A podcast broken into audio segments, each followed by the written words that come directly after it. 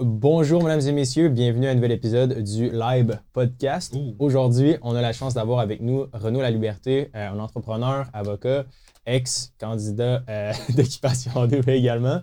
Euh, merci Renaud d'avoir accepté l'invitation aujourd'hui. Eh ben, merci de m'avoir invité, c'est le fun. Yes. Pour commencer, je voudrais savoir euh, Sim, est-ce qu'on parle tout de suite de, de oh, moi, je, je, suis, je, suis, moi, je, vais, je vais apprendre à le connaître. OK, parfait. Ben, nous, on s'est parlé euh, quelques fois là, euh, avant, avant d'enregistrer l'épisode d'aujourd'hui. tu as plusieurs projets sur la planche qu'on va parler que je trouvais super pertinents. Mais parlons un peu de, ta vie. ça a commencé à Occupation Double. ben non, ben... Ta vie publique, ouais. j'imagine. Ben, j'avais commencé un peu à faire du faire de la communication publique avant OD, là, dans le fond. Euh, en fait, peut-être mettre un peu de contexte, j'ai starté mon, ma pratique d'avocat en 2014. Je suis devenu avocat en 2011, à 22 ans. Euh, bon, commerce international, technologie, euh, tout ça. Puis en 2020, bon, comme tout le monde, ça a été un peu euh, la pandémie. Euh, moi, ça, ça a créé une diminution du chiffre d'affaires. Pour mmh. euh, tous ceux qui sont en business, c'est normal que toutes les années ne soient pas des années records année mmh. après année. tant mieux si c'est votre cas. Mais moi, dans, ces années-là, c'était plutôt ordinaire, là, pour pas dire de la, pure merde là, en 2020. puis j'ai commencé pour le plaisir, puis TikTok commençait à, devenir quelque chose là, au Québec, bah, un peu partout finalement. Puis euh, j'ai commencé à faire des TikTok euh, pour le plaisir, sur la négociation, parce que mhm. j'essayais de trouver un sujet qui, euh, qui était à la fois dans mon expertise, parce que, longue histoire courte, j'ai négocié pour peut-être 400 millions de dollars de contrats dans ma vie, surtout en technologie, contrats de licence. Mm, bon, ouais, ben, quand on se met, tu sais, ça fait 12 ans là, que je fais ça. Fait qu'à un moment donné, les, chiffres s'accumulent. ça devient de plus en plus impressionnant, mais dans le fond, c'est juste toujours faire la même chose. Mais on pourra parler des mentalités pour l'entrepreneuriat. Mais mm-hmm. anyway, le, point étant que je cherchais un sujet qui était à la fois grand public, tout le monde négocie, qui était aussi pas vraiment couvert. Il n'y a pas mm-hmm. grand-chose, tout le moins en francophone. Euh, il y a pour pas dire rien, il y a peu de choses. Même en anglais, il n'y a pas tant de choses que ça sur la négociation. Euh, puis un sujet qui n'est pas non plus euh, risqué d'un point de vue euh, donner des opinions légaux. parce que je trouve que c'est d'une part très niche, mon expertise légale. C'est pas très grand public. Il n'y a pas un très grand intérêt à parler de bon, quelle devrait être euh, la position, euh, fallback position number one quand tu négocies un contrat de software as a service, quand tu veux vendre ton produit à Pepsi, mettons. je veux dire, c'est quelque chose, ça concerne pas tout le monde. fait que c'est comme chercher un sujet qui pourrait être grand public, qui touche mon expertise, puis qui en même temps euh, m'évite de donner des avis juridiques mm-hmm. qui peuvent être risqués, parce qu'on s'entend que faire de la communication public pour des avocats, le droit, c'est un peu conservateur comme milieu. je suis comme un de ceux, des pionniers de, mhm. faire de la communication publique, s'exposer, prendre des risques un peu plus. Euh, donc, ça a été la négociation, puis ça a vraiment explosé après un mois et que j'ai commencé à faire des vidéos qui sont devenues viraux sur TikTok. Mhm. le, reach organique était très élevé. Surtout au départ de, la plateforme, j'imagine. Oui, c'est ça. Fait que là, il pousse, il pousse, il pousse dès qu'il y a des producteurs de contenu. Puis mhm. moi, dans le fond, je m'étais lancé un défi. Puis là, on était dans le creux de la, du premier confinement. Puis moi, c'était la déprime. Là, je veux dire, ma consommation allait en augmentant la bière, le pot, euh, la solitude 100% du temps mhm. tout seul. Là, fait que euh, je faisais ça un, TikTok par jour, c'était mon challenge pendant 30 jours, puis ça a fait, ça, a complètement explosé. Mais, mais comme vous faites avec euh, le, compte Instagram de, mm-hmm. Liberté 45, il y a du contenu frais à tous les jours. Non, ça s'appelle Live. Live, c'est ça. Bon, ben, Live. Excuse-moi de, ma grossière erreur. Fait que, mais tu sais, quand tu pousses du contenu régulièrement, tu finis par, euh, l'algo finit par t'aimer, puis tu tu, tu, pop. Puis là, ça a été le cas. J'ai pris que, presque 100 000 followers sur TikTok en l'espace de deux mois pratiquement. Mm-hmm. Puis il y a eu à ce moment-là l'annonce pour les, euh, les entrevues pour passer à OD. Puis moi, on parle d'une année là, où euh, j'ai passé de comme 350 000 de chiffre d'affaires à 125 euh, 000. C'était une année de, de, vraiment ordinaire. Mm-hmm. Par contre, ce qui me sauve, c'est que j'ai pas des coûts à part vraiment mon, mon, salaire. Puis, euh, fait que c'était pas si pire que ça pour. Je mangeais quand même, là, mm. évidemment, c'est quand même pas si mm-hmm. mauvais que ça. Mais euh, c'était j'avais du temps, autrement dit, sous la main pour. Euh, pour, pour, faire ces trucs-là. Puis bref, j'ai fait un faux vidéo TikTok d'appliquer de, à Occupation Double au style des TikTok que je faisais. Ça, mm-hmm. Il y a eu 400 000 vues en dedans de, comme 3-4 jours. Fait que la production d'OD m'ont contacté. Ils m'ont dit Ah, ça serait intéressant si tu viens sur le show. J'étais comme, you know what, dans le fond, c'est tellement une année ordinaire, pourquoi pas faire euh, un petit pas de plus dans le, côté communication publique, showbiz. Fait que ça a été ça. Il n'y a pas plus de, de, grandes réflexions business, plus que ça faisait 10 ans que j'étais avocat à négocier des contrats euh, dans mon sous-sol, à, baser, euh, super solitaire. Puis enfin, là, je pouvais m'ouvrir la trappe puis essayer quelque chose de différent. J'étais comme dans une année somme toute ordinaire pour tout le mhm. monde. Fait que j'étais comme, why not, tu resté combien de temps là-bas à OD? En tout, ben, dans, durant le show, trois semaines et demie, fait que c'est vraiment court. Là. J'étais dans les premiers, euh, dans la première, pas le premier, mais comme le trois ou quatrième expulsé. Puis, mais en tout, c'était comme deux mois là, euh, mon expérience de, parce qu'on a eu un confinement à l'hôtel avant de faire euh, le show mm-hmm. de, deux semaines. Après ça, il y a trois semaines euh, dans un chalet des exclus parce qu'il y a comme un décalage entre la captation puis la, la, publication. Je ne sais pas si c'est le bon mot, en mm-hmm. tout cas. Le moment où sortie de Ouais, c'est ça, il y a trois semaines. fait pour pas spoiler la surprise de qui, il y a comme une exclusion de, trois semaines. Fait en tout, c'était deux mois, là, ce truc-là. Là. As-tu aimé ça? franchement, c'était une belle expérience. Honnêtement, l'affaire, je suis devenu avocat vite. Là, à 22 ans, bon, j'ai sauté une année scolaire. Euh, ça a été un parcours rapide, puis j'ai vite fait de la grosse business. C'est du sérieux. Là, mm-hmm. pour les, en tout cas, pour mes clients, c'est très sérieux ce qu'ils font.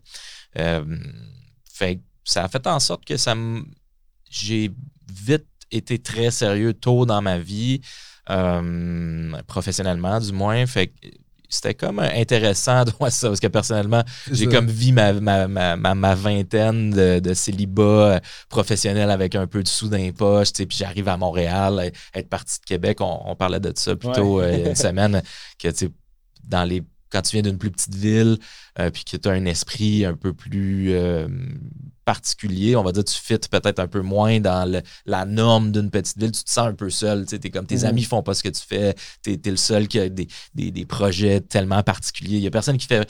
c'est difficile de, se trouver comme ta, ta place dans ces villes-là. Fait que, bref, ça pour dire que ça a été une expérience vraiment unique pour moi faire OD parce que c'était un changement complet. Là, de, c'était j'avais jamais fait ça. Là, C'était comme euh, oh, la communication publique, je suis sous les caméras, euh, whatever. Fait que c'était vraiment cool pour moi, c'était une belle expérience. Non, c'est intéressant. Puis je trouve que beaucoup de gens là, qui, qui écoutent le podcast veulent euh, des fois lancer quelque chose ou s'essayer, générer plus de revenus. Mhm.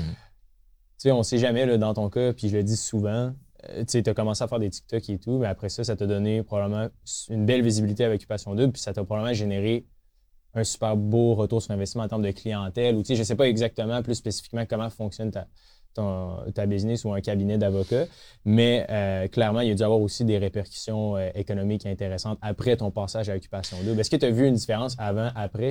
Ben, c'est dur à. C'est dur de.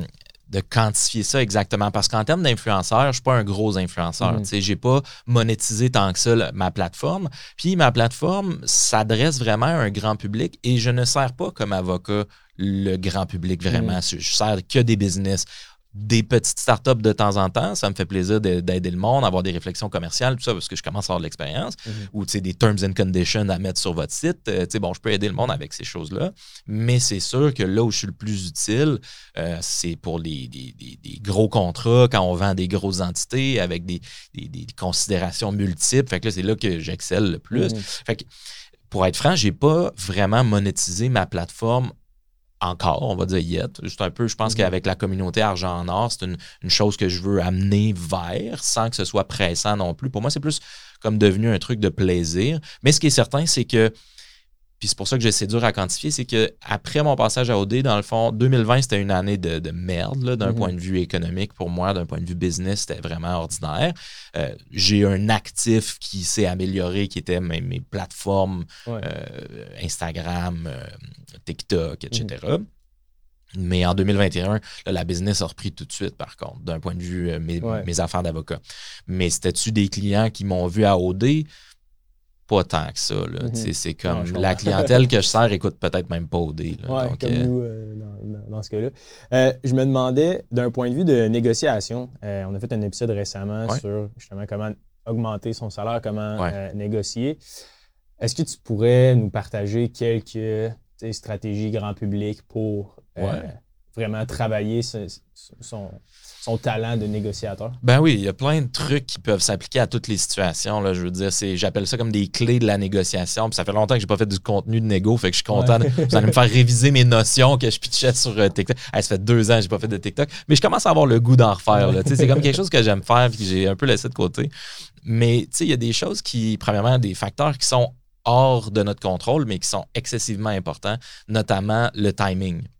Puis le meilleur exemple que je peux donner pour ça, c'est par exemple, tu es euh, avec ta copine à la maison, euh, ta copine vient de, se cogner euh, l'orteil sur le mur, sur un meuble. C'est peut-être pas le moment pour lui dire Hey, on fait-tu tu veux-tu me financer un voyage de 1000$? c'est comme le timing est plutôt ordinaire. Par contre, si tu attends qu'elle prenne sa première gorgée de vin et détendue, elle a un peu de plaisir, c'est peut-être un meilleur moment pour apporter un sujet. Mm. Donc, c'est un peu la même chose si tu veux demander une augmentation de salaire. Il y a un timing. Le timing timing est toujours clé parce que c'est comment la personne va recevoir ce que tu essaies de lui apporter. Fait d'emblée, si tu peux contrôler un peu le timing ou tu es capable de percevoir qu'est-ce qui pourrait être un timing intéressant, c'est sûr que si autrement dit, tu envoies un courriel pour dire j'ai une augmentation de salaire un samedi soir à minuit, euh, c'est peut-être pas le meilleur timing.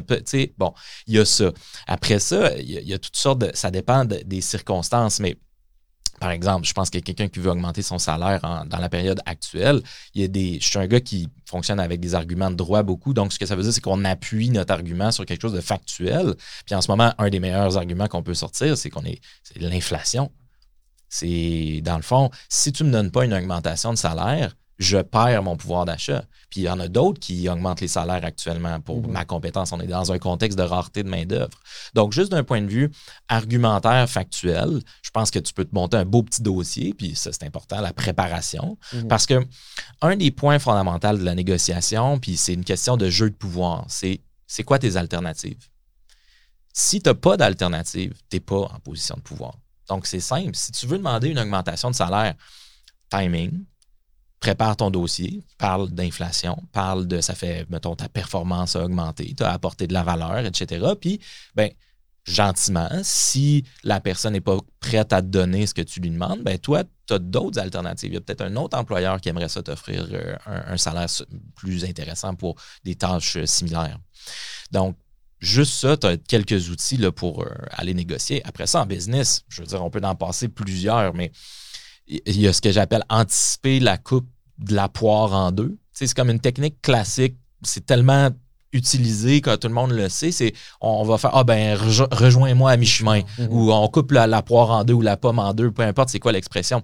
Donc, tu le sais que fondamentalement, par exemple, si tu annonces quelque chose sur Kijiji à 100$, il y a quelqu'un qui va t'arriver à dire Moi, je veux t'offrir 80$. Ben, les chances sont vraiment bonnes que si tu lui dis Ben, regarde, Meet Me Halfway. On coupe la poire en deux. 90, c'est le prix final. C'est le classique du classique. Mhm. Donc, la, pensée supplémentaire par rapport à ça, ça va être de dire, ben, anticipes que la coupe va se faire à mi-chemin. Donc, si tu es pour faire une offre, fais une offre plus basse en anticipant à va être où la coupe dans le milieu pour économiser la différence. Mhm. Dernier point que je veux dire, parce que là, je pourrais parler, il y en a plein. Là, c'est quand même, c'est fascinant. On n'aborde pas souvent ça sur le mm. podcast, mais ça l'affecte tellement de sphère de vie, tant au niveau, oui, de l'investissement, mais aussi personnel. Puis il y a tellement de valeurs, je trouve, puis c'est tellement pas adressé souvent que ben, c'est ça. c'est fascinant. Ça vaut la peine d'en parler un petit peu, puis je vais recommencer à faire du contenu parce que je sais qu'il y, a un vide là-dedans. Puis mm-hmm. s'il y a bien quelque chose comme une, portion de mon expertise légale que je peux ramener dans la vie courante, c'est ça, tu sais. Et que l'autre point que je peux dire, puis je le passe par une anecdote parce qu'on le comprend bien, mais dans le fond, la, la, la morale de ça, c'est le premier qui se prononce quand on parle d'une valeur d'une négociation qui est indéterminée. C'est-à-dire, on ne sait pas exactement c'est quoi la valeur. Donc, par exemple, si tu demandes une augmentation de salaire, mais tu ne dis pas combien, et que ton, ton gars te demande, bon, mais c'est combien?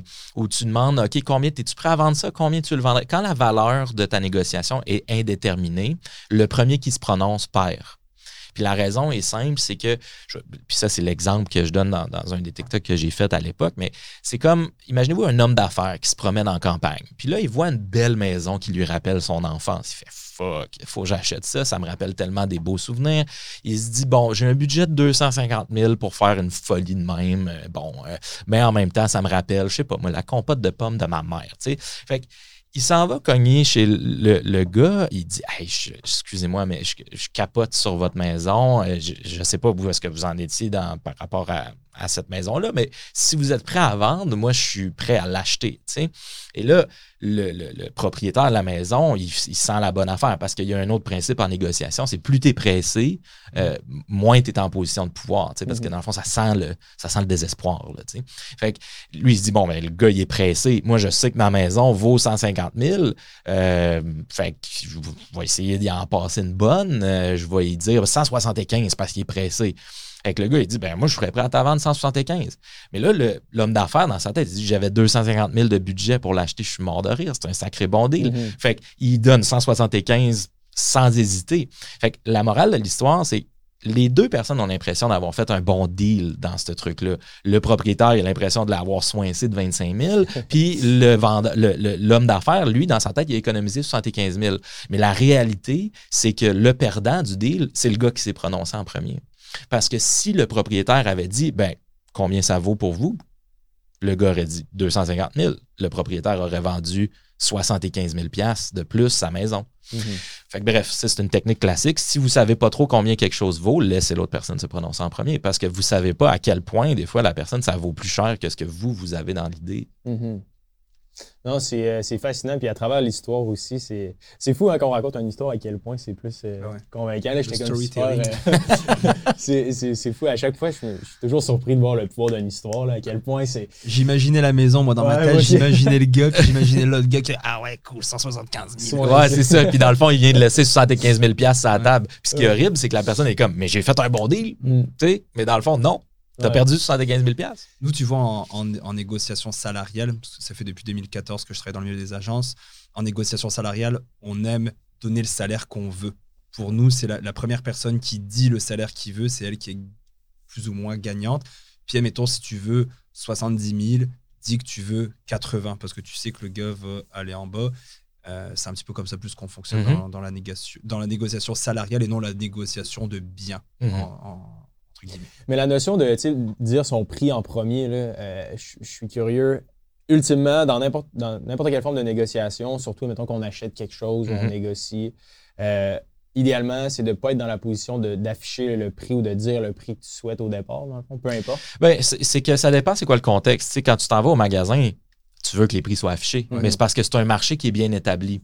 Donc, on parle d'une négociation. Par exemple, moi, si j'avais j'allais pour demander une augmentation de salaire, si ton patron euh, te dit combien tu veux, ben, je pense que c'est normal que tu dises combien tu veux, mais tu veux peut-être utiliser plus la technique de t'overshot, sachant que la poire va se couper en deux. Mais c'est, je trouve que la, question d'un objet non déterminé, c'est quelque chose qui peut arriver quand même régulièrement. Mm-hmm. C'est-tu la situation la plus fréquente? Peut-être pas, parce que tu t'en vas au McDonald's, tu vas pas commencer à négocier anyway, tu veux que le prix soit affiché, tu vas acheter, right? fait que c'est plus, ça peut être dans le dans plus en affaires, euh, où est-ce qu'il y a souvent des choses qui sont pas affichées comme à vendre, mais mm-hmm. potentiellement peuvent l'être à vendre, ou des partenariats, ou des choses que tu te dis, bon, mais combien ça vaut, ça, dans le fond? mettons, service, je quelque chose comme ouais, ça. ou tu sais, je, mettons, je vous dis, hey, les gars, moi, j'aime ça, euh, libre, je veux acheter 25 combien ça vaut? En date d'aujourd'hui, euh, à moins qu'on ait fait une évaluation de la juste valeur marchande, on le sait pas. Mm-hmm. Fait que c'est comme, combien ça vaut exactement? Il faut, faut qu'on ait une idée de, si vous me dites 1 million 250 000, je vais dire, mais manger de la merde, mais, mais tu sais, c'est comme, je veux dire, le, point étant que c'est peut-être pas applicable à toutes les circonstances, puis il n'y a pas une technique de, négociation qui s'applique à toutes les circonstances, mm-hmm. mais c'est important d'avoir une boîte à outils pour différentes choses pour obtenir ce que vous voulez. Puis le reprenariat, c'est quelque chose qu'on voulait euh, parler ben ensemble. Euh, avec la négociation, je pense que c'est un cocktail intéressant. Ben oui. Moi et Simon, c'est quelque chose qu'on a déjà euh, discuté. Mm-hmm. On le sait, il va y avoir un des plus gros transferts de richesse entre la génération des baby boomers. Il y a énormément d'entreprises qui ont, oui, des dettes technologiques, mais aussi qui n'ont juste pas d'héritiers ou de personnes dans la famille qui veulent la reprendre il y a une grosse vague qui s'en vient, des grosses opportunités. Ben oui. Comment faire? Ben, pas comment faire, mais comment se lancer un peu dans le reprenariat? Euh, j'imagine, bon, le pouvoir de négociation, acheter une business, c'est probablement la truc le plus important, c'est d'avoir un, fair value quand tu reprends la business. Mm-hmm. je pense que c'est là que tu fais ton argent au départ avec la valeur. Euh, Combien tu payes, ouais. C'est ça, exact. C'est là que la majorité. Il y a toute une question de financement aussi. Euh, tu sais, je veux dire, il y a, on, Premièrement, juste, mettons, quelqu'un qui pense euh, partir un projet, il y a quelque chose de créatif là-dedans, c'est amusant, tout ça, mais c'est beaucoup, c'est très difficile. Puis, tu as quoi, 95% des startups qui font faillite en 5 ans? Les statistiques, sont, dans le fond, c'est vraiment un, tu roules des dés, là. Fait, Puis, on, se fait, on fait face assez rapidement à la problématique de cash flow. C'est le classique de la startup. La personne, des fois, va même euh, soit acheter une business ou créer un projet parce qu'elle est tannée de sa job. Puis ça, c'est un gros problème. Ou est-ce que tu vas créer une pression financière sur ton projet? Ben, c'est normal qu'un projet soit déficitaire ou qu'il ait de la misère à créer. Tu sais, créer un, cash flow, créer un, nouveau, une nouvelle forme de revenu euh, from scratch là, à partir d'une page blanche, c'est difficile. c'est de la magie. Ah oui, c'est vraiment incroyable. C'est une compétence qui est difficile à pull-off. Fait que l'avantage du reprenariat vis-à-vis de l'entrepreneuriat, c'est que tu achètes des états financiers établis. le niveau de risque est beaucoup moindre tu as quelqu'un qui a un track record, des fois depuis 20 ans. Donc, tu peux voir c'est quoi la rentabilité. Clientèle, des fois, tu achètes de la clientèle en même temps. Donc... Euh. Carrément, carrément. Puis ça, c'est des choses à on peut parler, il y a différents. Parce que moi-même, il n'y a pas longtemps, j'ai fait un processus pour racheter un avocat qui partait à la retraite. Hmm. Euh, puis ça m'a permis de voir euh, qu'est-ce que c'est négocier avec un boomer à la retraite. puis honnêtement, c'était. En tout cas, moi, ce que je peux dire, c'est que.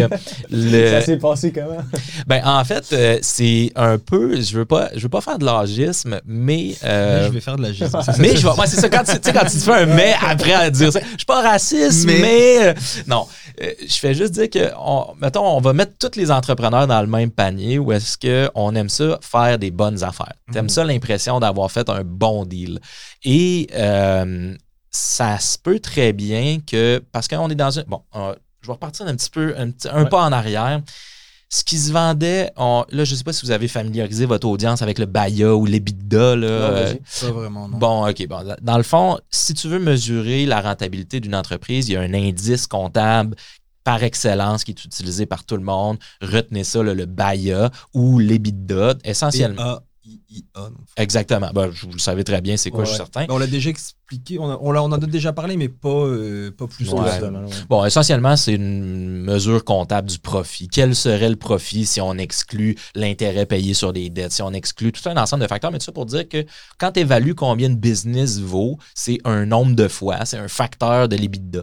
Mais juste avant la pandémie, parce que l'argent était facilement accessible ou coûtait pas cher, on va dire ça comme ça, le taux d'intérêt était tellement bas mm-hmm. que acheter une business, faire du reprenariat, tu allais peut-être acheter ça tout dépendant de l'industrie. Là, on parle de, règles du pouce. Mhm. Ça se vendait peut-être 10-12 fois les bidas. Si tu vas chercher un financement à la banque, en général, ils vont penser, mettons, pour une activité euh, semi-manufacturière, ça va être 7,5 fois les bidas. Mais là, on est dans une période de récession non dite euh, causée par la Banque centrale. ce qui fait en sorte que réellement, en ce moment, on a, puis c'est pour ça que c'est un méchant bon timing pour faire du reprenariat, tu achètes des entreprises 3 à 5 fois les bidas. Ce qui se vendait 10-12 fois les bidas euh, il y a trois ans. Fait qu'il y a beaucoup de, ces boomers-là qui partent à la retraite qui n'ont pas ajusté leurs expectatives euh, de ce qu'ils veulent avoir. Comme, parce que dans le fond, ce que le boomer veut, on se met à sa, place, là, il, commence à être fatigué de sa business, il commence à vouloir prendre sa retraite il se met en vente en espérant que sa clientèle va être bien servie, tout ça, blablabla. Là, c'est toutes les fleurs euh, marketing mm-hmm. derrière ça. Mais la réalité, c'est qu'il veut un beau chèque pour fermer la shop, passer à d'autres choses. Fait que lui, ce qu'il veut, c'est vous donner le moins de balance de prix de vente possible, avoir le plus gros chèque possible. donc, autrement dit, ça crée, euh, pour utiliser des grands mots, une dichotomie entre les attentes du euh, vendeur qui, lui, a commencé à penser à vendre euh, un peu avant la pandémie. Finalement, ça s'affiche dans la pandémie parce que quelle période étrange, ça ne tente plus d'avoir ça à gérer. Il y a eu une baisse de clientèle. Mais moi, ce qui, ce qui m'est arrivé, c'est qu'autrement dit, je me suis inscrit sur le CETEC. Je ne sais pas si vous avez parlé de ça avec vos. Oui, mais c'est justement là où tu vois le listings des entreprises. Oui, il y a full de sites euh, d'ailleurs que je veux mettre sur. Euh, non, excuse-moi. Comme acquisition.biz. Ouais, acquisition.biz, euh, occasionDaffaires.ca, il y en a plein, là. il y a une mm. liste. Là. Puis pour le BAIIA, c'est bénéfices avant impôt, intérêt, amortissement. Oui, je pense que c'est pas mal ça, exactement. en anglais, je le sais. Bah, c'est earnings before tax, interest, depreciation and appreciation. Moi, je dis EBITDA en anglais. Mais... Ouais, c'est ça. Moi, je... Mais je pense que ce que le monde faut qu'il comprenne, BAYA ou EBITDA, c'est genre un, un, genre de profit épuré. C'est ce qui serait, c'est le bottom line. Ouais, c'est ça. Tu sais, autrement dit, des fois, tu vas, tu vas analyser des états financiers de business, puis je peux vous aider, là, by the way, s'il y a du monde qui veut nous contacter dans votre audience, qui veulent racheter, puis qui, ont besoin d'accompagnement, ben, je peux aider ce monde-là aussi. Mais, tu sais, dans le fond, il y a des fois, des business que tu vas analyser, que oh, il y a une belle marge de profit. Mettons, ils ont 50 000 de profit, puis ils veulent vendre 150 000. Fait qu'on va dire, mettons, c'est trois fois les l'EBITDA, ce qui semble être un bon deal. Mais tu te rends compte que son 50 000 de profit, euh, ça exclut le salaire qu'ils versent euh, nécessairement aux propriétaires Mhm. pour que les opérations fonctionnent. Donc, réellement, quand tu regardes ça, tu te dis, bon, mais tu as 50 000 de profit, mais c'est parce que tu comptes pas le salaire de 50 000 que tu t'es versé pour tout ce que tu fais. Donc, si toi, tu achetais la business, euh, si tu engageais quelqu'un pour remplacer le propriétaire, il n'y en aurait pas de profit. Ouais, parce que ça coûterait deux fois. Ouais, c'est ça. Parce que tu le payerais à quelqu'un, ce 50 000-là. Mhm. Parce que tu tu t'achètes pas nécessairement tout le temps de job. là. Des fois, c'est un investissement que tu fais. là. Donc, euh, Mhm. puis ça, c'est un autre truc qu'il faut penser quand on fait de l'entrepreneuriat ou du reprenariat. Euh, avoir une job, c'est gratuit. C'est ça. Tu sais, Ouais. aller appliquer sur une job, c'est gratos. Fait que, tu euh, tu vas-tu payer 100 000 pour participer dans un projet pour avoir une job qui va t'en donner 30, peut-être, si ça va bien, plus les dettes qui viennent avec. Mais en fait, le gros problème avec l'entrepreneuriat puis le, le reprenariat, un peu comme une maison, tu parlais tantôt de la maison de campagne, Ouais. c'est que toi, tu as ces souvenirs-là. Et en- dans, dans ton entreprise, quand tu, mettons, tu vends ton, ta business, bah, tu as encore dans la tête comment tu as grindé au Mhm. début pour commencer à faire ton projet, les pertes, l'anxiété que ça a généré, le stress, les disputes avec ta blonde ou ton chum, que toi, tu veux juste acheter froidement. Que tu mets dans le prix de vente. Là, Ouais. Comme Ah oui, le vendeur est full émotionnel. Le, le vendeur est vraiment émotif. Tu sais, je pense que vous avez vraiment avantage, dans le fond, si vous voulez absolument acheter une entreprise. Premièrement, en ce moment, il y en a beaucoup à vendre. Mm. Euh, c'est un bon timing pour acheter. Fait que prévoyez vos alternatives. Là, ça se peut que votre première analyse d'entreprise euh, se solde par quelque chose de soi qui est complètement déraisonnable. Moi, c'est ça qui m'est arrivé dans le fond. Mhm. Euh, le, le, le vendeur est super euh, émotif, là, tu sais, parce que là, ouh, puis il va avoir une perte en revenu aussi, jour 2, là, euh, après la vente. Puis aussi, la plupart du temps, c'est la première fois qu'ils vendent une entreprise. ouais. Fait il y a l'espèce de nouveauté, de peur. De, tu sais, faire Puis là, il n'y aura plus son salaire, il n'y aura plus le contrôle. Il y a une perte de contrôle, il y a une perte de valorisation. C'est très émotif là, pour le vendeur. Donc, il y a vraiment une portion euh, courtisée, là, le vendeur, pour lui plaire. Puis, euh, par contre, ça ne veut pas dire de faire un mot financier ridicule. Moi, ce qui m'est arrivé, c'est que quand on parle de, par exemple, acheter la clientèle de quelqu'un qui fait du service, euh, soit financier, soit légal, soit peu importe quoi le, le service, euh, ce que tu rachètes essentiellement, c'est une liste de clients. Et comment on évalue cette liste de clients-là? Ça va varier entre 0.5 fois les revenus bruts, donc combien ils génèrent annuellement, et 1.2 fois. Des exceptions, là, je vous donne des, des règles Ouais, du ouais. pouce. Là. Il y a des c'est, des guidelines. Mais le haut de la braquette, le 1.2 fois, fait que, mettons, si le gars il a un chiffre d'affaires de 250 000 avec sa clientèle par année, euh, s'il veut 1.2 fois, mettons, ça nous mène à 300 000 son prix de vente. Mais cette braque, le haut de la fourchette est réservé pour les clients qui sont très récurrents. Donc, euh, mettons, un comptable qui a une clientèle corporative qui revient année après année depuis 20 ans, euh, c'est probablement quelque chose qui vaut son 1.2 fois parce que tu le sais que les chances sont Mhm. très bonnes que le client, que le client revienne. Mais là, moi, dans le cadre où euh, mon, mon boomer, il affichait qu'il y avait 450 000 de chiffre d'affaires, mais c'était son chiffre d'affaires pré-pandémique. Parce que la pandémie, il a rentré dedans. Puis quand tu regardes ses états financiers des trois dernières années, c'était plus entre 200 et 250. Fait que là, tu dis, bon, OK. Mais le gars veut quand même le prix de vente qu'il affichait quand il faisait 450 000 de chiffre d'affaires. Mhm. Fait qu'autrement dit, c'est pour ça que je parlais de dichotomie, c'est que Ouais. La période économique est rough, puis le beau chèque reluisant là, que le, le boomer veut pour partir à la retraite, puis comme finir comme sur un dernier coup de circuit, la période économique ne se prête pas du tout à ça. Parce que pour générer un prêt pour acheter une entreprise, ça va te coûter un prêt à 7-8 Voilà. euh, facilement, avec des termes hyper sauvages. Euh, le boomer n'aura pas son chèque là, comme il voulait. Non. Fait qu'ils vont peut-être préférer asseoir s'il n'est pas trop tard pour eux puis qu'ils ont encore du temps devant eux. Ils vont se dire, bon, ben, je vais m'asseoir sur ça pendant encore deux ans au risque que euh, ça soit encore pire dans deux. Tu Ouais. ça- fait que bref, il y, a une grosse différence. Moi, c'est ça que j'ai réalisé, c'est que premièrement, il a fallu, je- quand j'ai fait le processus de diligence raisonnable, là, de, tu regardes, tu poses un tas de questions, tu regardes les états financiers, tu essaies de faire sortir une liste de clients, Mhm. t'essaies- je me suis rendu compte, ouh, OK, la gestion était euh, ordinaire, pour en faire un euphémisme. C'était Ouais. vraiment, euh, on parlait de recevables euh, qui équivalait presque à un an d'opération. Là, euh, ce qui fait que, dans le fond, c'est quoi, tu n'as jamais collecté tes clients? C'est quoi qui se passe? C'est comme, tu te dis, OK, si tu ramasses euh, l'enveloppe, tu achètes carrément les actions de la compagnie au lieu de racheter juste un actif qui est la liste de clients, tu te ramasses avec... En tout cas, il y a vraiment beaucoup de considérations. C'est dur de faire des règles du pouce. Fait que, si vous êtes pour acheter une business ou quoi que ce mhm, soit, mhm. appelez-moi, appelez du monde compétent parce que euh, il y a tellement de façons de se faire rouler dans la farine. Là. Euh, je veux dire, faut chaque cas est un cas d'espèce. Mais si tu le bon timing pour magasiner, pour acheter une business plutôt que d'en partir une, définitivement. Mm. Puis même dans les deux cas, je pense que de partir une business, si tu es capable de la faire sortir du sol en ce moment, dans une condition économique qui est très difficile, les, les, plus grandes entreprises sont fondées dans des moments comme ça, où est-ce que c'est difficile? Ben, c'est sûr que, tu sais, j'aurais des. Je fais l'avocat du diable si je te dis, ah, j'ai un point contre ça. Parce que, tu sais, euh, je pense que tu as raison, puis je pense que l'entrepreneur, dans le fond, de toute façon, la base, c'est résoudre des problèmes. Fait mhm. que si tu vois un besoin, tu vois un problème, tu essaies de l'adresser, puis tu réagis rapidement ben tu vas toujours faire des sous, là, peu importe c'est quoi mm. la période, parce que tu es créatif, tu es travaillant, tu es capable de faire comme Oh, il y a une opportunité là, puis de la saisir. Parce qu'il y a beaucoup de gens qui ont des idées.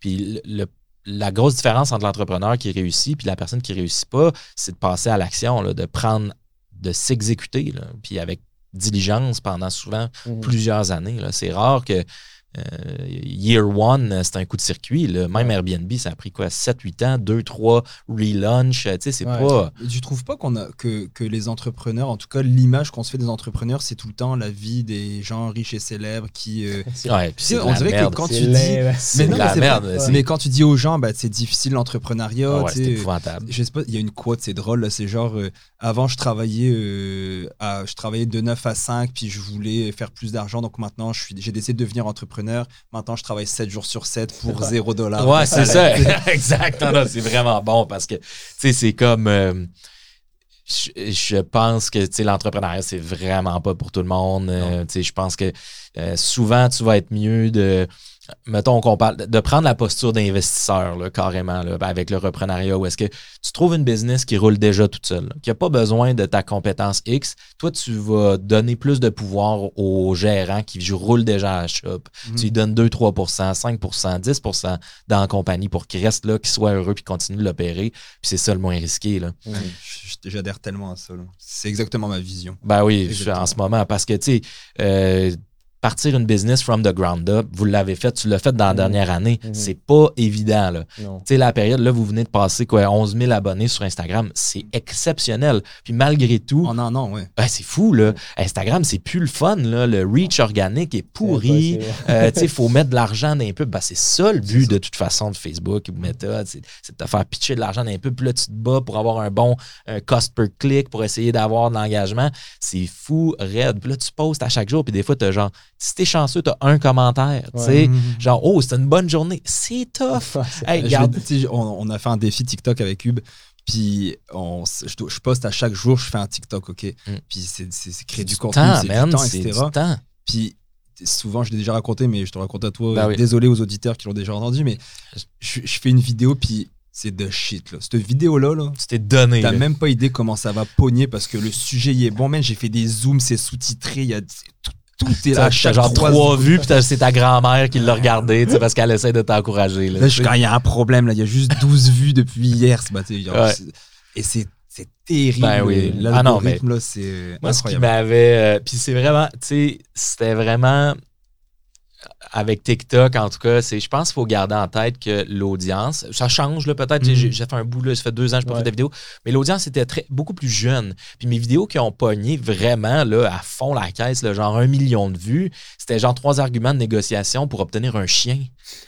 ah ouais? Oui. Tu sais, comment le kid va négocier avec ses parents ou tu sais, pour en finir avec les jeux vidéo, là, tu sais. Fait que là, c'était comme le temps d'écran moyen en France, c'est tant. Fait que toi, tu es en dessous, tu devrais pouvoir gamer plus. C'est mm-hmm. bon pour les. Il y a des études qui disent c'est bon pour cognitivement. Là, les jeunes envoient ça à leurs parents. je te l'avais dit, là, qu'est-ce que c'était? Fait? Que là, tu sais, c'est vraiment.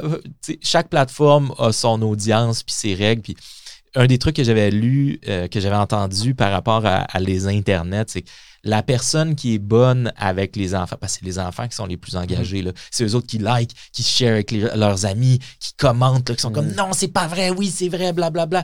Bla, bla. J'ai eu un chien. Ouais, c'est ça, j'en veux un chien. Et puis tout le monde veut un chien, c'est un sujet full grand public. Surtout pendant la pandémie, tout le monde a eu un chien. Ben là, c'est ça. Écoute, les chiens, les chats, euh, les, les, pour avoir des LEDs dans sa chambre, pour avoir euh, se faire teindre les cheveux de couleur, tu sais. Puis à quelque part, je me dis, bon, au pire, c'est ma contribution à la jeunesse, tu sais, de, des aider un petit peu. Il y a tellement de personnes qui font des contenus pour les aider à tenir tête à leurs parents. Ou hmm. comment faire annuler une question d'examen, tu sais.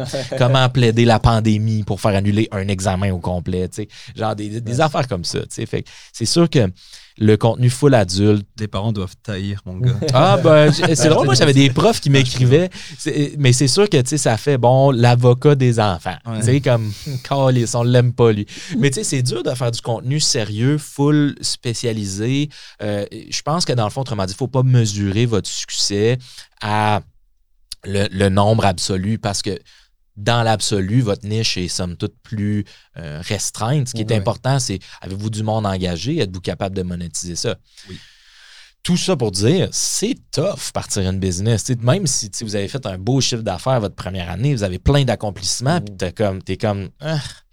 ouais. ouais, mais semble c'est pas ce que je fais. Mais parce que c'est ça la réalité d'entrepreneur. Des fois, t'aimes pas ça. Moi, je suis pas. T'as quel âge? Euh, J'ai 34 ans. Ok, bon, je viens d'avoir 35. Puis à l'époque, euh, il y a quelques années, j'ai parti ma truc de, maître chien. Je me suis acheté un chien, je me suis formé, j'ai suivi des cours. Je le racontais à Hubert. Là, c'était, je finissais, je travaillais en firme de, recrutement, finance, comptabilité. Je finissais à 5 heures, je courais à Montréal pour faire mes cours jusqu'à 10 heures du soir. N'importe quoi. J'ai perdu probablement 5 ans de ma vie tellement j'étais fatigué. pour devenir maître chien. Pour devenir maître chien. je le fais. J'essaye ça pendant une couple de mois. Ça marche quand même bien. Il y a une émission de télé. Canal D m'approche, une émission de télé pour me dire, pour rentrer chez nous un jour puis tirer ma blonde, c'est parce que j'aime pas ça. J'aille ça être maître chien, finalement. pas ça. puis il y a ça aussi, l'entrepreneuriat, tu peux te planter, il y a des ben choses que tu veux essayer. Mais au moins, tu as vendu à garder. Ouais, au moins, au moins, ça a super bien été. J'ai fait un, un j'ai fait un petit peu d'argent avec ça. Bon, bon, bon. Ça peut-être pas récupéré ton temps, mais au moins t'as parti ah non, j'ai pas récupéré mon temps, je te le garantis. je t'ai pas récupéré. Mais t'as gardé le chien, t'as eu un chien. Ouais, puis j'ai appris énormément de choses. Tu sais, mettons tout le montage vidéo, etc. j'ai eu pas le choix de me former, monter un plan d'affaires, aller vendre, aller négocier. Tu sais, on parle d'abonnés. Puis quand je suis allé voir le monsieur euh, pour euh, offrir mes services, donc c'est une grosse firme de, de, de gardiennage, sécurité. Puis je lui dis, ah, mais regardez, ma page YouTube, j'étais rendu euh, à peu près un million de, de, vues. J'avais, mettons, 7-8 000 abonnés, mon Facebook aussi. Puis il me dit Ouais, mais les abonnés, c'est pas mes clients, c'est pas eux qui payent. J'étais comme. Ah. J'ai pas réussi, j'ai pas eu de contre-argument. J'étais comme.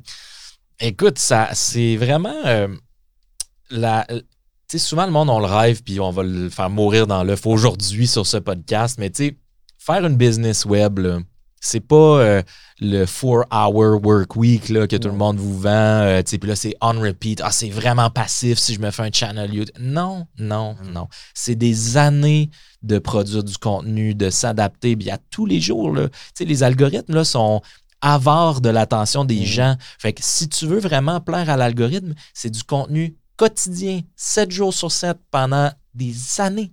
C'est fou raide quand tu penses à ça. Pour peut-être faire une coupe de pièces en automatique. Mais excuse-moi, mais si tu arrêtes de faire du contenu, là, ton contenu, il est plus poussé. Mm-hmm. Ça finit là. C'est comme, c'est pas. Il n'y a pas de business qui. Il n'y a pas d'argent facile, là, vraiment, là, en affaires. Là. Je pense que ce qui est. Puis c'est, on, là, je radote, là, je me répète, mais c'est, je pense, là-dessus, on est d'accord. Si tu veux créer vraiment quelque chose de passif, c'est d'investir dans le reprenariat, ou qui est autogéré.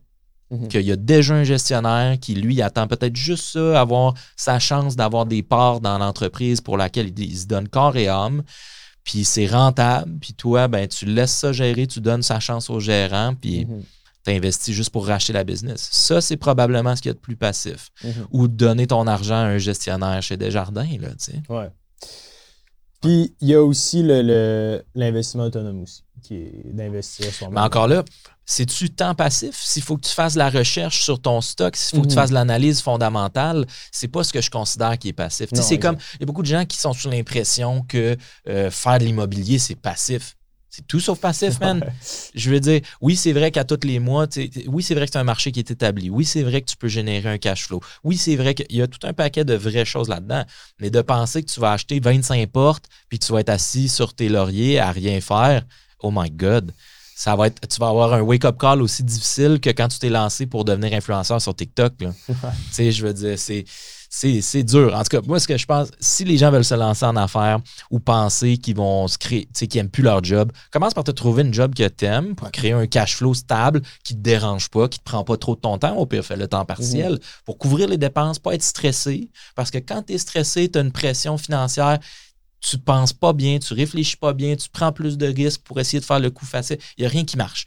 Fait solidifier un cash flow d'une façon relativement facile, pas trop épuisante, que tu peux conserver pendant des années. Puis là, tu vas vraiment donner une chance à ton projet. Mm-hmm. Tu vas pas te lancer dans ton projet jour 1 en essayant de te sortir un salaire de 100 000 par année. Je veux dire, quelle chance tu donnes à ton projet? Là? Non, c'est ça. Puis d'avoir des baby steps en place, je pense que le défi de 30 jours, euh, mettons 30 TikTok dans ton cas, dans ton cas, c'est accessible. Puis déjà là, ça teste un peu la discipline ou à quel point tu le veux. Parce que souvent, les gens ont beaucoup d'idées, ils ont beaucoup de, de belles volontés, c'est parfait. Mais quand il y a le temps de, parler un peu de discipline puis de le faire à chaque jour, est-ce que tu vas vraiment monter sur le stage puis le faire? Mm-hmm. Ah, c'est fou, mais c'est pour ça que c'est important. Ben, en fait, puis c'est la mentalité que je dirais au monde, mettons. Tu sais, dans le fond, je n'ai essayé plein des affaires. J'ai investi dans des startups, je n'ai parti, j'ai échoué lamentablement. Puis ce qui a vraiment fonctionné pour moi, c'est ce que j'ai fait le plus longtemps, être avocat. Mm. Ça fait 12 ans, depuis 2011. Fait quoi, ça fait 12 ans que je fais ça. Euh, année après année, jour après jour, euh, je fais de la formation pour rester à jour, je développe ma clientèle, ça fait 12 ans que je fais ça. là, je suis rendu à un stade où, my God, ça va bien. Mm-hmm. Ça fait 12 ans. J'ai eu des bonnes années, j'ai eu des années de cul. Là, on dirait que temps-ci, tout va bien. Mon expertise est comme à la pointe de quelque chose. La techno, c'est full. Ça peut pas être plus à la mode, la technologie qu'aujourd'hui. je suis comme full une expertise là-dedans à l'international. Tu sais. Euh, fait que c'est comme en général, si tu es pour entreprendre, si tu es pour ou même reprendre ou faire de l'investissement euh, autonome, peu importe c'est quoi, ce qui va être payant, ce qui va faire que tu vas réussir, c'est parce que tu vas persévérer mm. jour après jour pendant des années. Fait que tu es aussi bien d'aimer ça, man. je veux dire. C'est pas pour tout le monde. Puis tu l'as dit tantôt, euh, l'entrepreneuriat aussi. Pareil, je l'ai déjà raconté, je suis désolé tout le monde moi, c'est vers 31 ans que mes affaires ont commencé à marcher parce qu'avant, c'était. Euh, pour moi, c'était décalissant mhm. de, de me lancer parce que ça marchait un petit peu, tu sais, ça décollait, mais boum. Puis à un moment donné, quand ça a commencé à marcher, je me souviens, j'étais avec ma mère, j'étais dans la cuisine à ma maison, puis je me suis comme à côté sur le comptoir, puis j'ai dit enfin, that's it, c'est parti. Puis depuis ce temps-là, bah, j'en ai 35 maintenant, depuis ce temps-là, c'est vrai qu'un petit peu tout ce que je touche marche mais parce que je me suis ça a été des années de grinding ben oui, pour apprendre toutes les différents skills pour être un entrepreneur puis pas vider ton cash en consultant là écoute faut que tu en développes des compétences ben là. Faut ah pas arrêter d'apprendre. Mais je pense que c'est bon de façon de toute façon dans la, vie en général faut jamais arrêter d'apprendre. Le point c'est pas d'être parfait puis de connaître tout. Le point c'est de jamais arrêter d'apprendre parce qu'il y a toujours du nouveau stock Mhm. Toujours, toujours, toujours. J'ai une question qui n'a pas forcément rapport, mais je te la poser. Est-ce que toi, tu as fait du sport de haut niveau ok Pour avoir cette discipline-là, ils disent que souvent les gens, ils l'ont appris euh, dans les activités euh, extrascolaires. Est-ce que toi, euh, ben, moi, j'ai été un athlète de natation à Québec. J'étais dans le Rouge et Or, ceux qui connaissent, avec mhm. l'Université Laval. Ben, je ne l'ai pas fait universitaire parce que j'ai arrêté en secondaire 5 finalement, mais j'ai fait le sport-études, dans le fond, où est-ce que le matin, c'était l'école, puis l'après-midi, c'était le sport.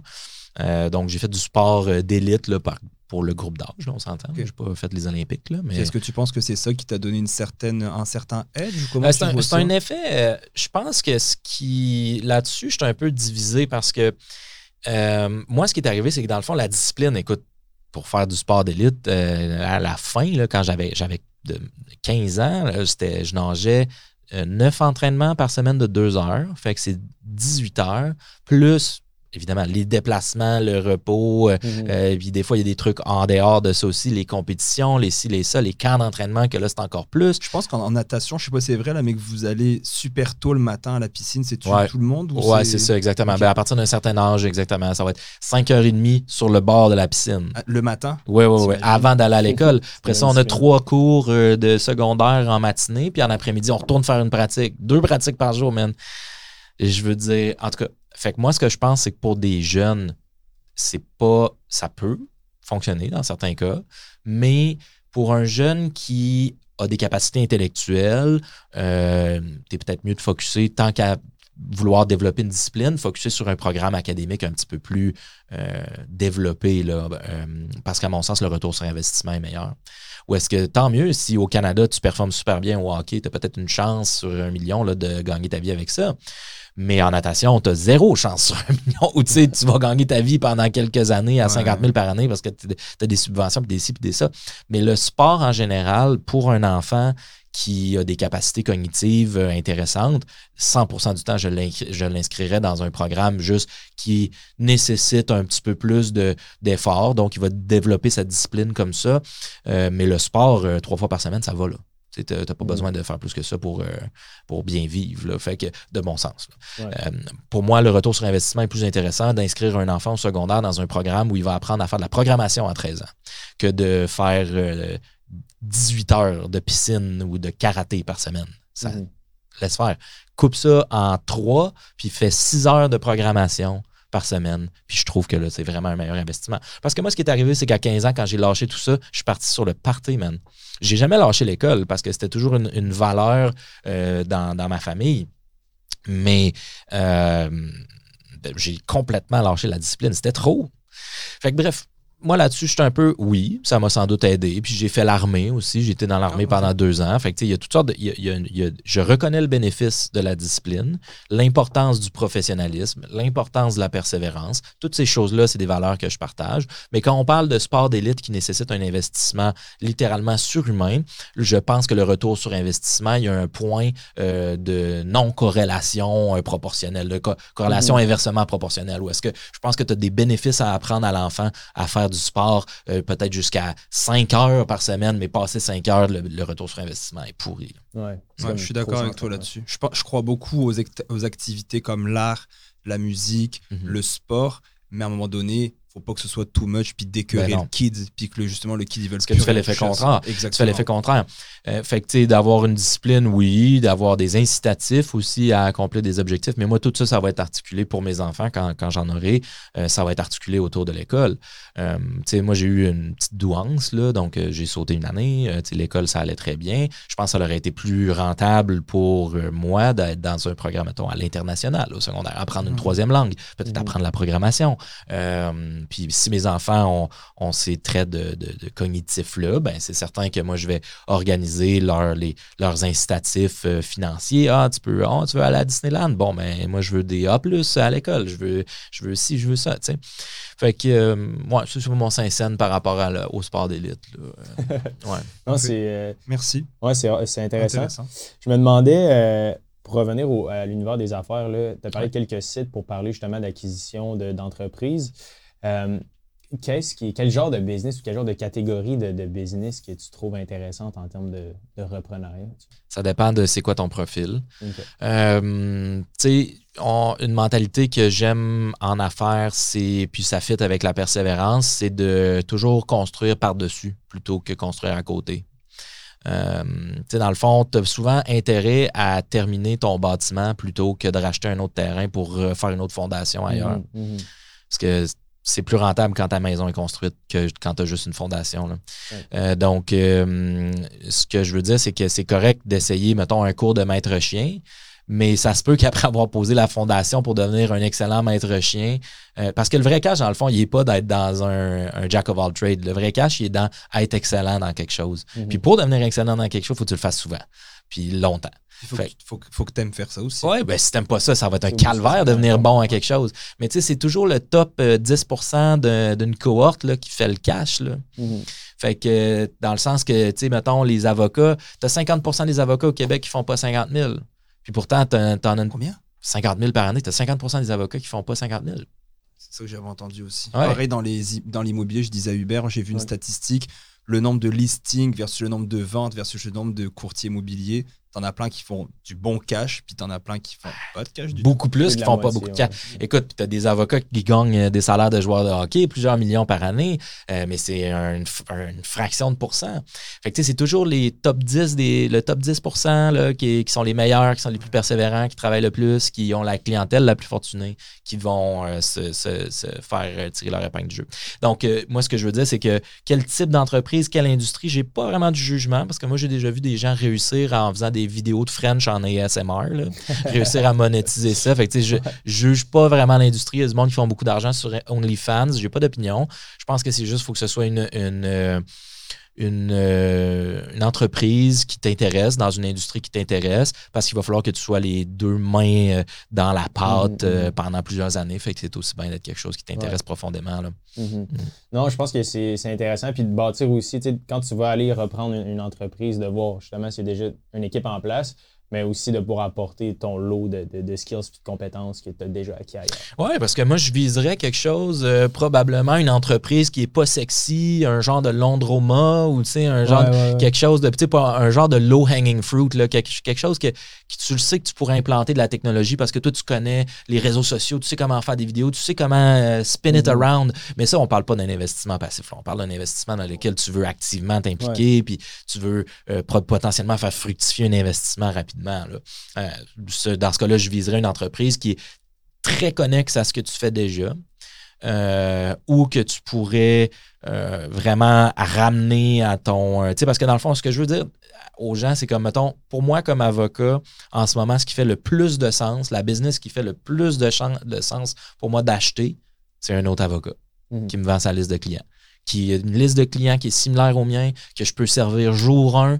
Fait que là, c'est comme, j'y donne son chèque, jour 2, j'ai des clients, puis je commence à facturer, puis j'y sers bien, puis tout le monde est content. là. Dans le fond, je rajoute, je grossis mon opération. Mhm. C'est bien plus facile ça, puis il y a bien moins de risque de faire ça que de dire euh, je suis un champion mondial en karaté, puis soudainement, je vais mettre les 15 ans qu'il faut pour devenir un bon maître chien. Ouais. C'est comme shit, man. c'est comme, c'est c'est vraiment, tu es en train de racheter un autre terrain pour poser fondation. Là. Mhm. Fait que c'est comme. Euh, Je pense que c'est beaucoup plus rentable pour les gens de dire qu'est-ce que tu peux, quelle est la prochaine brique que tu pourrais poser pour grossir ton affaire? Ça peut, ça peut être un autre nouveau pilier, mais ça doit être tout le temps sous le même toit. Là. Mhm. Puis c'est ça qui est, qui est payant, dans le fond. Tu es toujours à peu près dans la même direction, à peu près dans la même. Pas quelque chose de comme complètement out of the blue. Là. Renault, euh, qui a l'élégance d'un tank, qui a été avocat pendant 15 ans, soudainement, je veux devenir danseuse dans euh, pole dance. C'est genre, man, c'est comme ça. Ben, t'es gentil. J'irai te voir. Ben, t'es, gen- t'es très gentil. Mais, mais ce serait pas élégant, ce serait pas charmant, là, tu sais. La, la, la due diligence que tu fais pour euh, acheter une compagnie, ça coûte combien à peu près quelqu'un qui le fait? C'est une dizaine de milliers de dollars, je pense. Ça dépend des compagnies. Dans le fond, euh, tu sais, euh, moi, j'ai une liste très détaillée parce que j'ai participé à des acquisitions de plusieurs milliards euh, dans le cadre de- des clients que j'ai servis. Donc, j'ai des, listes qui sont très détaillées. Donc, la première chose que je ferais avec un client qui m'approche, dit Hey, j'aimerais ça analyser tel business avec toi, tu veux-tu me donner un coup de main? On commencerait, je pense, par une entrevue d'une heure pour voir, OK, c'est quoi la business? Ça fait-tu vraiment de ça On- Juste challenge ton, ton modèle d'affaires. Puis après ça, ben, c'est que chaque business a des considérations un peu particulières. Donc là, je vais prendre la liste, puis je vais prendre peut-être deux heures juste par moi-même, juste pour enlever ce qui n'a pas rapport à ta business, rajouter des questions. Pour... Parce que le but, dans le fond, c'est de remettre un document, un questionnaire de 10-15 pages à ton vendeur, une dizaine de pages au moins pour euh, couvrir tout, parce que moi, je prétends qu'on a tout quelque chose qu'on essaye de pas mettre de l'avant dans sa business, surtout quand tu vends, tu sais. C'est sûr qu'il y a quelque chose. Fait que moi, ma job, c'est on le trouve. Il est où le problème? Il est où le problème? Fait que c'est avec cette approche-là, c'est comme un genre de document d'enquête. Puis après ça, on passe en entrevue la- le, le vendeur, puis on, on le bombarde. Puis il faut qu'il nous fournisse la documentation. Puis s'il n'est pas prêt à faire ça, ben c'est pas le bon vendeur. On en trouve un autre. C'est tout. On a voulu acheter une compagnie là, il y a à peu près un an et demi, deux ans, une compagnie de- d'entretien ménager Ouais. Sur la rive sud de Montréal. Eux, ils avaient un contrat avec les écoles. Donc, ils faisaient l'entretien ménager dans les écoles puis les garderies. Puis, ils voulaient qu'on fasse une offre avant de voir les états financiers. Donc, nous, on a, tiré- on a dit. Si tu fais une offre conditionnelle à la base, ça c'est straight up. Ah, nous, on s'est retiré direct. Ouais. Avec, euh, dans le fond, c'était avec mon, mon président. Puis, euh, on s'est dit, garde, on- c'était, ça devenait, c'était déjà compliqué avant même de rentrer. donc, ça, on s'est dit, ça part mal. Ouais, on, on a arrêté. Non, non, c'est sûr. Ben, tu sais, premièrement, je pense que la première étape d'un processus, c'est de montrer le sérieux avec ton, ton vendeur. Fait que c'est de euh, fournir une lettre d'intention dans laquelle tu lui exprimes les grandes lignes de ce que toi tu veux, c'est de dire bon ben j'ai l'intention de racheter ton entreprise conditionnellement à une diligence raisonnable, un processus de diligence raisonnable satisfaisant. Euh, voici le prix de vente préliminaire qu'on prévoit acheter. Si tout ça est, bien, euh, puis on va financer nous-mêmes nos frais pour faire l'analyse. Euh, puis c'est tout, là, mais c'est conditionnel. C'est normal de fournir un genre de document comme ça, puis après ça, tu signes une entente de confidentialité. Fait que, tu sais, faire un accompagnement du début à la fin, ça peut être. C'est euh, extrêmement variable le prix parce que c'est vraiment pas la même entreprise, euh, le même projet. On va dire que d'acheter euh, une cabane à patates frites qui fait 50 000 par année que d'acheter une business de software qui fait un million, qui fait 50 millions par année. Fait que, moi, personnellement, je charge 350 de l'heure. Euh, fait que, ça monte assez vite. Par contre, j'ai beaucoup d'expérience. Fait que là, c'est sûr que. euh, puis je connais très, très bien la tech. Fait que c'est sûr que Mm. si euh, vous avez un projet technologique, là, genre I'm the guy, là.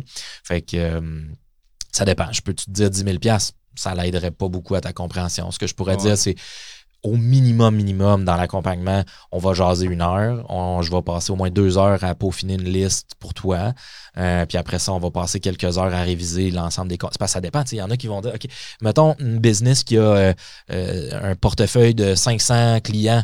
Bon, mais ils sont où les contrats? faut qu'on les regarde. C'est Mhm. tous des clients qui pourraient canceller jour 1 après parce que ça donne rien de racheter une business que le monde euh, qu'on appelle une termination for convenience là, dans leur contrat ou euh, terminaison sans cause, résiliation sans cause en français que Mhm. sitôt que tu as vendu, que le vendeur et eux autres, ils peuvent faire bon, mais moi, je faisais affaire avec ce gars-là parce que je l'aimais bien, bye. T'es comme oups. Tu sais, c'est comme. Fait qu'il faut les regarder. Fait qu'il y a des trucs qui vont être longs à analyser. Il y en a d'autres qui le seront moins parce qu'il n'y a pas beaucoup de contrats, il n'y a pas beaucoup de documentation. Mhm. Mais ce faisant, tu mets du temps. Puis oui, c'est du temps que tu peux mettre au vidange, mais c'est beaucoup mieux de mettre du temps au vidange à cette étape-là du processus que de- d'acheter une business qui est un bateau qui coule. là. Ah bah oui. Ouais. Non, littéralement. Fait que le, le- puis les sites, là, on en a parlé rapidement. Que acquisition.biz, il y a d'autres sites aussi qui. Il y en a plein. J'en mets une liste sur la communauté Argent en Or. Dans le fond, je voulais vous parler de ce projet-là aussi. Je pense que ça peut aider les gens. Mhm. Euh, dans le fond, c'est un truc que j'ai lancé pour, euh, euh, comme vous, vulgariser l'économie, mais vraiment d'un point de vue actualité. Dans le fond, Mhm. j'essaie de faire un pont entre euh, les médias anglophones qui fournissent énormément d'informations euh, financières à jour, que ce soit pour la bourse, les cryptos, l'in- l'investissement, l'entrepreneuriat. Il y a tellement de contenu anglo. Pour quelqu'un qui est francophone, eh, not so much. Il y en a, Mhm. mais il n'y en a Mhm. pas énormément. C'est d'ailleurs pour ça que vous vous êtes lancé pour vulgariser, parce que clairement, il y a un besoin. Donc, moi, j'ai fait un outil qui est à la fois une communauté. Euh, il y a une web app, là, dans le fond, qui est Mhm. intégrée au site argentenor.com, si jamais vous voulez aller voir. mais donc, il y a une web app et j'ai connecté la web app avec ChatGPT, puis un agrégateur de nouvelles. Mhm. Donc là, vous pouvez vous abonner à des flux de nouvelles, que ce soit sur euh, crypto, que ce soit sur euh, bourse, euh, affaires, économie, peu importe. Puis euh, ChatGPT résume les nouvelles en français en cinq points. Euh, des nouvelles anglophones qui seraient autrement inaccessibles. Donc, euh, ce truc-là, là-dessus, je mets des ressources gratuites, des modèles de contrat, euh, des glossaires de termes économiques.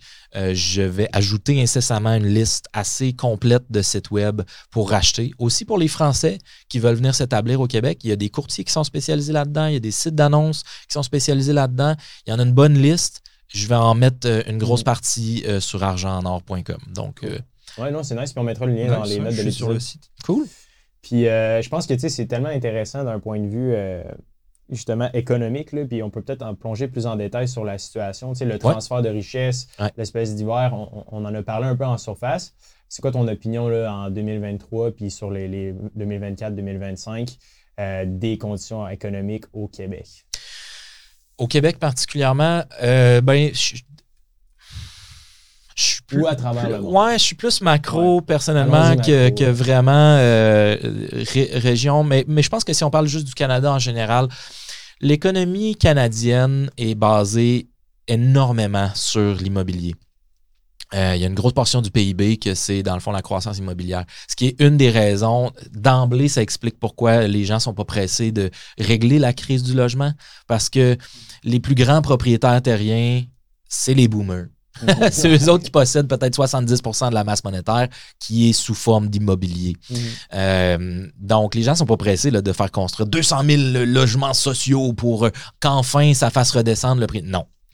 les gens veulent pas ça.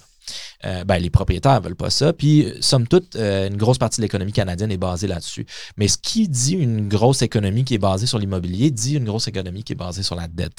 Donc, euh, nécessairement, avec une augmentation des taux, là, on voit les dernières données d'inflation ont démontré que ça ralentit vraiment pas aussi vite qu'on pensait.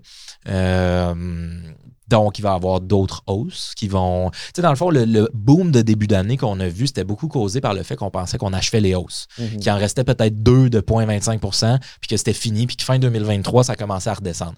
Là, ça a recommencé à cracher parce que finalement, on se rend compte que l'inflation ralentit pas tant que ça. Au Québec, 10,4% sur les aliments. OK? Puis c'est vraiment pour moi, l'inflation est plus élevée que ça. Parce que quand on parle d'une inflation, je pense que c'est quoi, 6,4% les dernières données au Québec ou au Canada? Ah, c'est faux. C'était pas en dessous de 6 6.1 euh, Je pense 5.9 en tout 5.9 OK.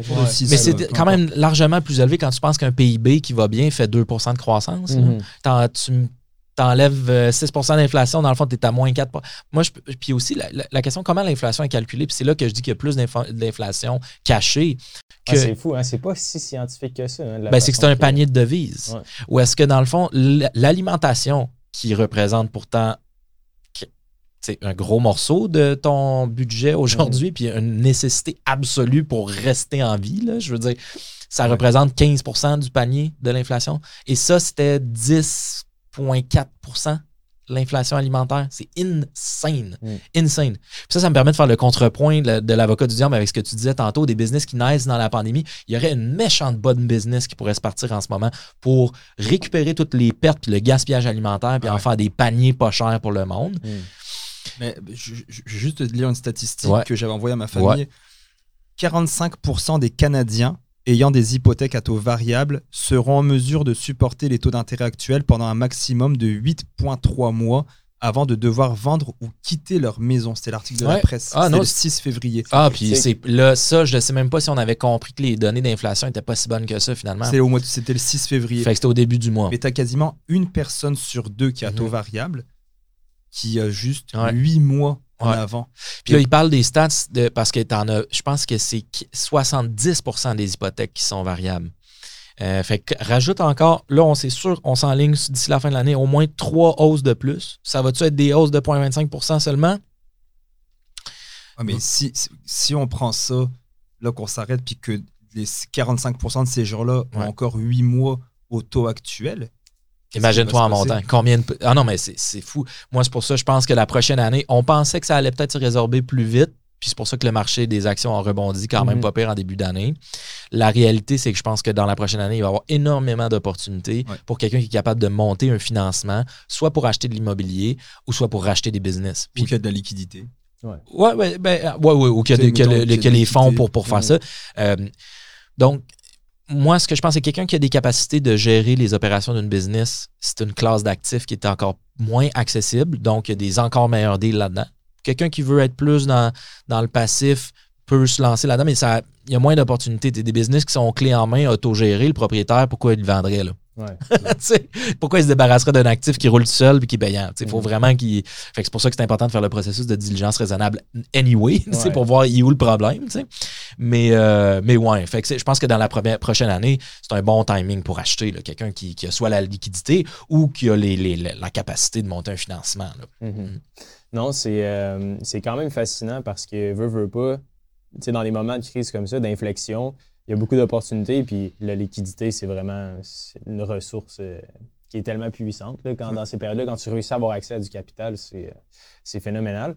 Comment ça fonctionne rapidement, brièvement? Le, c'est très gros comme sujet, mais le, le financement d'une entreprise, j'imagine que. Est-ce qu'une personne qui a un job stable, qui a quand même un bon cash flow, puis qui a quand même des liquidités, peut ultimement aller acheter une entreprise ou c'est vraiment, en termes de liquidité, c'est quoi le range des business qui se vendent? Est-ce que tu vois des business passer à 100, 150 000, 200 000 ou c'est toujours des millions? D'après moi, il y a plein de petits. Quelqu'un qui, euh, qui est un bon un travaillant, je pense qu'il pourrait sans doute acheter 5-6 euh, business de ménage à 100 000 la business en très peu de temps en 2023. Là. Mhm. La plupart des business, c'est des bineries. Là. Fait que quelqu'un qui est capable d'acheter plein de petites bineries puis de les consolider, d'après moi, il va faire beaucoup de cash. Euh, fait que, tu sais, ça dépend. Puis il y a aussi une question, une grosse, grosse portion qui est reliée à la négociation, c'est la balance de prix de vente combien le vendeur est prêt à te financer? Puis c'est une façon pour toi d'amortir ton risque aussi. Mhm. Parce que dans le fond, tu rachètes euh, quelqu'un qui est confiant de sa business, oh my God, c'est sûr, ça génère tant, c'est sûr, ça génère tant. Ah, ben parfait, donc tu n'auras pas de misère à faire un financement sur 2-3 ans. Nous, c'est ce qu'on a fait. Ben, c'est ça. On a acheté une business l'année passée, on a fait une balance de prix de vente. Le gars, on lui a mis des objectifs parce qu'il nous disait, mais là, ça va, parce qu'il avait baissé avec la pandémie en recrutement. Il nous a dit, ah, ça va remonter, ça va remonter. On a dit, parfait. Donc, si ça atteint et il continue à travailler pour nous pendant 3 ans, on a Tu vas avoir un prix de vente plus élevé. Exactement. Exactement. Ah, ça, c'est Je pense que c'est le best. Là, ouais, moi, Ben, moi, tu vois, c'est exactement ça que j'avais proposé à mon boomer. Tu l'as-tu racheté ou pas finalement? Non, parce, que, parce que dans le fond, il voulait vendre à un prix qui n'avait pas d'allure. Dans le fond, il, avait affiché sa business à, qui faisait un demi millions de chiffre d'affaires, puis il voulait 250 000, ce qui met la patente à 0.5 fois les revenus, ce qui fait comme, oh, c'est un bon deal. Mm. Mais là, finalement, il y a moitié moins de revenus que ça et moins, puis il veut quand même 250 000. Fait que là, c'est comme non, man. Parce que la réalité, c'est que sa clientèle n'était pas si recurring que ça. Mm. C'était pas une clientèle qui était un parfait fit pour moi non plus. Euh, parce que là, moi, je ne vais pas commencer à devenir un avocat de litige du jour au lendemain. Non, man. Je suis un gars de commercial, je suis un gars de business. Euh, je ne m'en vais pas plaider en cours. Là. je travaille en bobette chez nous, man. Tu ne changeras pas ça. Là. tu sais, c'est que moi, je, je très bien mes clients comme ça. Là. Un polo sur le top, puis en jogging en dessous. Tu sais. Là, boxeur. Non, ben oui, ben, c'est sur YouTube. Mais non, mais j'ai mis des jeans pour l'occasion. Je l'aime mettre chic pour vous, les gars. Fait que. Euh, fait que non, c'est ça. C'était quoi la question? Excuse-moi, j'ai perdu le fil un peu. C'était, non, on parlait de, de, prix d'acquisition parce que, tu sais, ça semble un peu, euh, tu sais, acheter une entreprise, mais il y en a qui sont euh, plus accessibles. Tu sais, c'est pas nécessairement des millions du jour au lendemain pour acheter une entreprise. C'est ça qui Non, ben ça, c'est une game de gros, puis il y en a nécessairement moins à vendre. Mhm. Puis moi, j'irais vraiment plus, surtout si c'est ta première business ou whatever, j'irais dans un minimiser le risque, comme n'importe quoi. Parce mhm. que toi, tu te dis, oh my God, je vais donner la totale all-in. Puis le monde font souvent ça, du gros all-in pour leur projet de start-up. Puis guess what, tu as 95% de chances de faire faillite. Mhm. Tu veux pas mettre all-in. faut que tu le vois comme un investisseur. C'est du capital de risque tu joues le venture capitaliste quand tu fais ça. Tu mhm. t'en vas jouer à la table de la bourse, jouer à la table du Startup euh, Nation. C'est comme. faut que tu mettes une portion de ton capital seulement. Là. Tu mets pas 100 tu mets peut-être parce que tu des, des, des, t'es téméraire ou euh, parce que là, je veux pas dire que tu as, des couilles en or ou c'est pas une question d'être un gars ou une fille, là, mais dans le sens que tu vas pas mettre 50% de ta valeur nette sur un projet qui est risqué de même. C'est quoi? tu, veux, tu veux mourir? Tu veux, mhm. tu veux mourir d'anxiété parce que tu vas perdre le sommeil? Tu sais, je veux dire, c'est comme l'an dernier avec la, faillite de FTX, j'ai perdu 150 000 mhm. C'est quand même une somme désagréable à perdre. Ben Mais c'était une portion de mon portfolio, que c'était de l'argent pour tester, avoir du fun, euh, whatever. C'est plate. J'aurais vraiment mieux aimé ça le faire fructifier. Mais FTX a fait faillite. Mais ça m'a-tu empêché de dormir? Fuck all. Mm-hmm. Parce que c'était de l'argent que j'étais prêt à gamble with. Euh, c'est un capital de risque. Euh, fait que quand vous faites un projet d'investissement comme ça, quand vous faites mettez ce qui est à la hauteur de votre moyen, tu as une valeur nette de 100 000. Bon, ben, vois ce que tu peux faire avec 10 000 ben, avec 10 000 ah, ça, ça veut dire que tu es prêt à mettre 10 sur un projet ultra risqué. Mais mettons que tu es prêt à mettre 10 Tu as 10 000 Peut-être la banque avec 20% de mise de fonds, peut t'en prêter 40.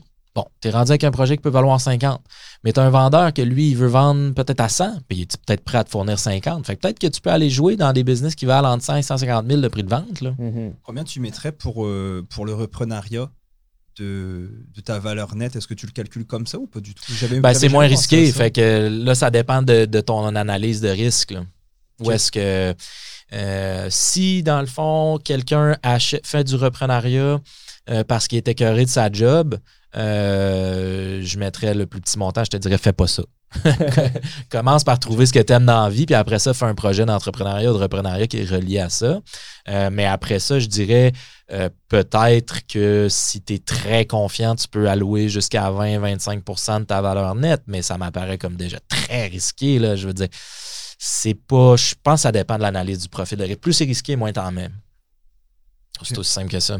Si c'est comme tu rachètes quelque chose clé en main qui roule déjà, qui a déjà une marge de profit, euh, qui a des états financiers depuis 20 ans, bon, ben là, c'est pas pire que d'investir en bourse. Non, mais toi, je prends, on va prendre un exemple très précis.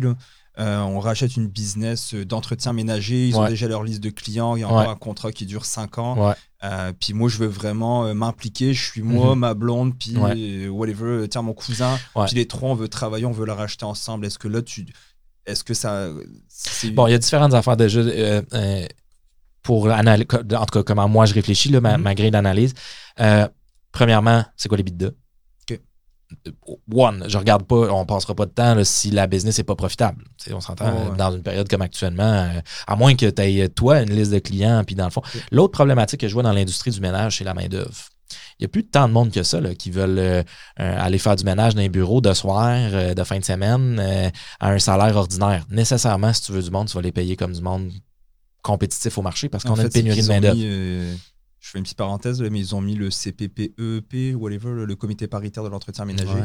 Donc, comme nous, on ne peut pas les payer plus dans les CHSL d'Extera, c'est 19 et 17, je pense. mais y a tant de monde. Dans ce cas-là, tu vas avoir un problème de Moi, je trouve ben, ça. On a un problème. moi, je trouve ça hyper risqué parce que moi, ce qui va arriver, c'est que la journée que tu vas avoir ramassé ton adolescent qui est quand ah, je me cherchais une job. Mais qui qui est genre excité à l'idée de Hey, moi, c'est ma job, man, je veux faire du ménage. Je sais qu'il en existe, puis je respecte ces gens-là, props to you.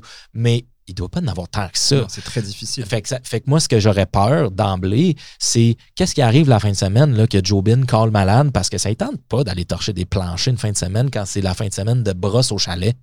Ben, c'est toi qui vas aller torcher les planchers. Moi, quand je fais du reprenariat, je me dis pas, je m'en vais m'acheter une job, que autre chose que de l'admin, mettons. Ah fait que d'emblée, ça, c'est un facteur de risque à considérer. Fait qu'il faut que le prix d'achat euh, implique qu'il y a une, ressource humaine fiable, de longue date, qui n'a pas un gros roulement. Dans le fond, je checkerai le turnover rate euh, d'emblée. Après ça, racheter avec trois actionnaires, euh, je poserai la question pourquoi? Quel type d'actionnaires seront-ils? Ils vont-ils aller les torcher le plancher? S'il y a quelqu'un qui colle malade? C'est ce type d'actionnaire-là? après ça, je regarderai les contrats. Ou est-ce que là, je regarderais, y a-t-il un termination without cause? Y a-t-il une résiliation sans cause? C'est beau un contrat de 5 ans, mais si tout ce que tu as donné, c'est un préavis de 30 jours, c'est pas un contrat de 5 ans. Tu comprends? Fait que il y a tout un ensemble de choses qu'il faut que tu fasses dans ta diligence raisonnable pour amortir ton profil de risque. c'est quand tu le fais que là, tu peux faire bon. Turnover rate 50% par année, les chances sont bonnes que tu aies torché des planchers dans ta prochaine année. Là. Si le turnover rate est genre 5% puis c'est euh, ma tante Ginette, puis euh, c'est 3-4 amis de filles qui sont là depuis des années. Bon, ben, fort est à Paris, qui vont juste être contentes que ça continue Aziz. Fait que ça, c'est bon. Euh, fait que, c'est au cas par cas, ça dépend c'est quoi l'industrie, ça dépend. Parce que oui, tu probablement, tu es clairement un gars qui a, été un poly-entrepreneur, multi-entrepreneur, je sais pas quoi le terme exact, mais tu en as fait plein, puis tu sais comment ça marche. Tu pourrais probablement le faire marcher, mais il y a des forces à manier que tu peux pas, comme solutionner parce que tu ben, il y a des choses que, comme la main-d'œuvre dans le cas du ménage, ça va être un problème difficile à régler. Là. Puis si tu vraiment un problème sur lequel tu veux te casser la tête pendant que tu passes la vadrouille le week-end. ton, ton temps, tu sais, comme mettons Uber et moi avec la business, ben, il y a des tâches qu'on a arrêtées les deux parce que notre temps, le temps à Uber, il est beaucoup plus, plus valuable en faisant du, coding, je sais pas comment on appelle ça en mm-hmm. français, de coder, etc., mm-hmm. que en euh, coupant des clips pour les sous-titrer. Ouais, c'est ça. C'est aussi ton temps, tu veux pas le mettre. Ma euh, déléguer, c'est la base. Là. Je veux dire, si tu veux euh, réussir en entrepreneuriat, il faut que tu mettes ton temps là où il y a le plus de valeur. C'est comme. ça, moi, c'est très pertinent pour moi ces propos-là parce que je vends mon temps. C'est littéralement ça. Puis c'est quelque chose qui ne scale pas beaucoup. Donc, c'est pour ça que j'aime bien euh, euh, flirter avec l'idée de faire des projets comme Argent en or pour euh, trouver des façons de monétiser, des choses qui sont plus un cash flow mm-hmm. récurrent, qui nécessitent moins d'investissement que systématiquement mon temps.